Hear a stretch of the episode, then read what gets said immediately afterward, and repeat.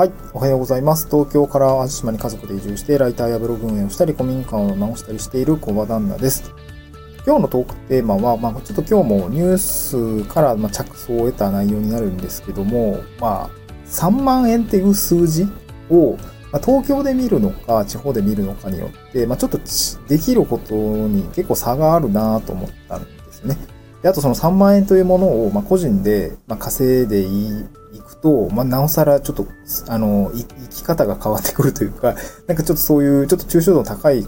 話をしたいなと思うんですけど、あの、まあ、それ何かっていうと、まあ、発端になったのはですね、あの、ヤフーニュースなんですけど、あの、風呂なし物件若者に人気、都内で家賃3.2万円、好きなものにお金が使えるからいいよね、みたいな、あの、なんかそういう、あの、ものがですね、なんかツイッターのトレンドにもなってたのかな？家賃3.2万円っていうのがね、あの、出てて、いや、なんか、ま、いろいろ物議は醸されてました。その、なんていうのかな？家賃3.2万円で、風呂なし物件で住んでると、まあ、その、クオリティオブライフ的にはいいのか悪いのかみたいな、そんな論争があったんですよね。うん。まあ、基本的にはその、なんていうの？まあ、その、言い分的にはさ、その、近くに銭湯とかあったら、まあ、結構、あの、ま、毎日銭湯行く暮らし僕もしてないから いいのか悪いのかわかんないけど、家でお風呂入りたい時も多分あると思うんだけどね。だから面倒だなって思うこともあるとは思うんだけど、まあ、銭湯がね、近くにある暮らしっていうのは、まあ、それはそれでいいよね。で、都心部で3.2万円っていう家賃で住めるのも、まあ、すごく僕はなんか、まあ、選択肢としてあっていいよねと思いました。なんか、僕が東京に暮らしてた時は、まあ、家賃10万ぐらい普通に払ってたし、まあ、それが当たり前だと思ってたんですけど、まあ、そういうわけでもなくて、まあ、なんかこう、まあ、普通にね、こう、ワンルームで7、8万。でも高いんだよな、都心部のね、物件ね。まあでもその都内で3.2万円で住めるんだったら、まあ、それはそれで、いい人はいい。なんか、別にその、嫌いな人はさ、他に普通通り高いとこ住んでりゃいい話で、なんか別にこう、もっと安いところに住めば、まあ、一定期間住めれば、それでいいや、みたいな人であれば、まあそういう選択が取れるのがやっぱ一番、個人的にはいいと思うし、まあ、なんていうかな。まあ選んでやってるのは別に問題ないと思うんですけど、で、なんていうのかな。で、これ都市部の話話ですよね。家賃3.2万円で、まあ、住めるお家ってどどういう感じなのってなると、やっぱり家賃3.2万円で、あの、まあ、都都内に住めて、まあ、ただ風呂がないですけど、まあ、近くに銭湯あって、みたいな、なんかそういう感じだと思うんですよ。で、これがね、地方になると、またちょっと全然わけ違ってきていて、あの、僕が今古民家直してる物件、あの、まあ、DIY 型賃貸契約になってるんです。あの、なる、まあ、まあ、それでまとめ上げる感じなんですけど、なんかね、あれ、あれなんですよ。家賃3万なんですよね。で、家賃3万でな、の内容って何がついてくるかっていうと、えっとね、その、元々の間取りで言うと、えっ、と、7部屋ですかね。キッチンあって、リビングあって、和室が3部屋に、めちゃくちゃ大きい客間みたいのがね、1部屋。まあ、8畳と4畳かな。のものがくっついているものが、まだ12畳ぐらいですよね。そのくらいのものがあって、まあ、7部屋ぐらいあって、で、そこに、まあ、ちょっと離れにね、なんかこう、大きな倉庫と、めっちゃでかいんですよね。大きな倉庫と、まあ、あとね、なんかまあ、離れの、えー、なんていうの、まあ、広間みたいな やつがあったりとか、あとね、牛シャートもついてて、まあ、これもなんか倉庫みたいな感じで使って、今、巻き小屋みたいな感じにしたりとか、資材置き場にしてるんですけど、あって、で、めちゃくちゃ広いテニスコートそうですね。いや、多分3面ぐらいあると思うんだよな。そんくらいの大きい、あの、土地がついてて、で、その、まあ、ちょっとそこから、あの、住所的には若干離れるんですけど、その後にその持ち主さんの、えー、工作放棄地みたいのがついていて、いや、なんか、何でもできるね、みたいなこと言われるぐらいのね、その、すごく、土地的なリソースはすごく 多いんですよね。で、これが3万円で借りれるんですよ。まあ、当然家とかね、直さないといけないから、すぐに借りて済むってことはできないんだけど、なんていうのかな可能性の広さで言うと、なんかこっちの方が家賃、家賃というか 3, 3万円っていう数字で見たときになんかすごく楽しそうじゃないですか。そうそう3人で、3万円で快適に暮らせる生活が手に入るかというとそういうわけじゃなくて、めちゃくちゃリフォーム代もかかるし、あのー、ね、月、まあ言ってもね、古民家だからさ、なんていうの、隙間風とかもあるだろうから、まあでも広いんだよね。広いから、まあそれだけで寒いってのもあるんだけど今直してるんですけど、そう、そういう可能性感みたいなのもやっぱあって、なんかそう、そう見たときに、この3万円っていう数字は暮らす場所だったりとか、あまあ当然働く場所もそうだと思うんですけど、3万円って数字やっぱ全然違って見えていきませんかなんかできる可能性だったりとか、別に東京があの悪いというより、東京の方にさ、やけに3万円住めてさ、都心にすぐでアクセスできるって非常に魅力的だと思うしね。うん、僕が20代前半だったりとか、そうだな、家族はいないんだったら別にそれでもいいかなと思いますね。うん。わかんないけど、その時何やってるかわかんないからね。で、いたらやっぱ家族ができたりとか、ライフステージが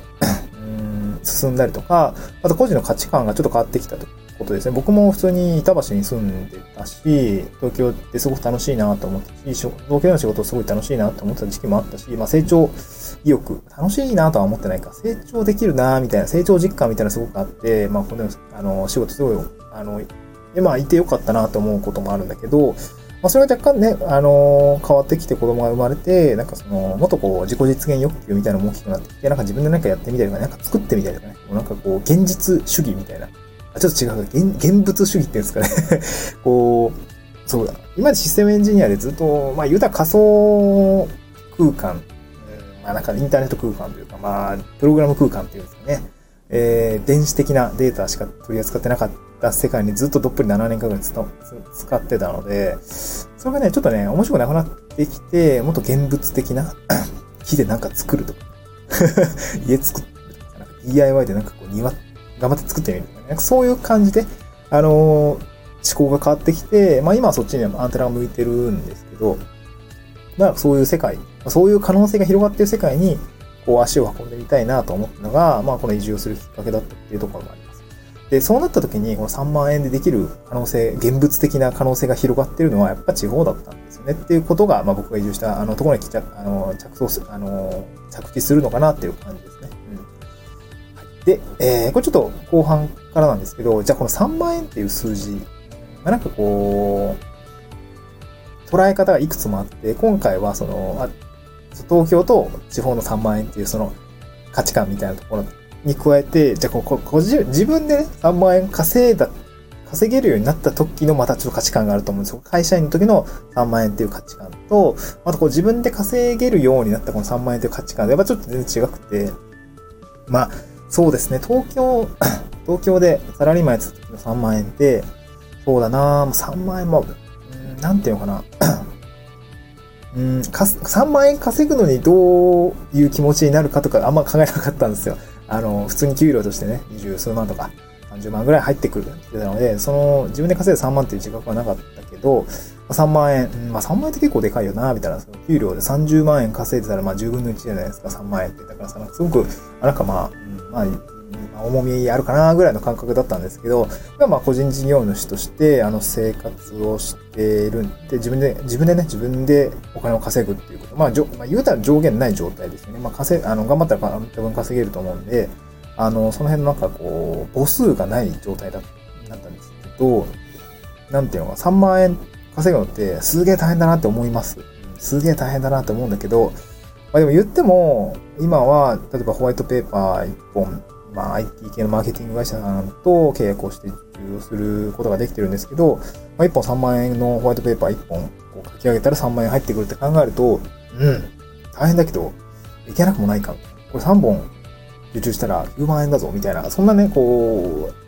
自分がどれくらい稼働したらどれくらい稼げるみたいな、こうなんか三段みたいなのがね、ちょっとこう見える時もあって、まあ全然不安定なんですけどね。仕事もらえないかもしれないですね。うん、でそう考えた時にこう3万円って、まあなんか大変でもあり、まあ、でも、3万円だったらまあ、例えばライターだったらね、うん、なんかホワイトペーパー今1本、もしなんか5円ぐらいで受けてるんですけど、もしなんか例えば3円ぐらいの、3円とか2円ぐらいのね、えー、記事だったら、こんくらい書けばいただけるなとかね、そういう感じになっていたりと、あとなんだろうなまあ今、スライド制作とかもやってるんですけど、それが1本2000円とか3000円。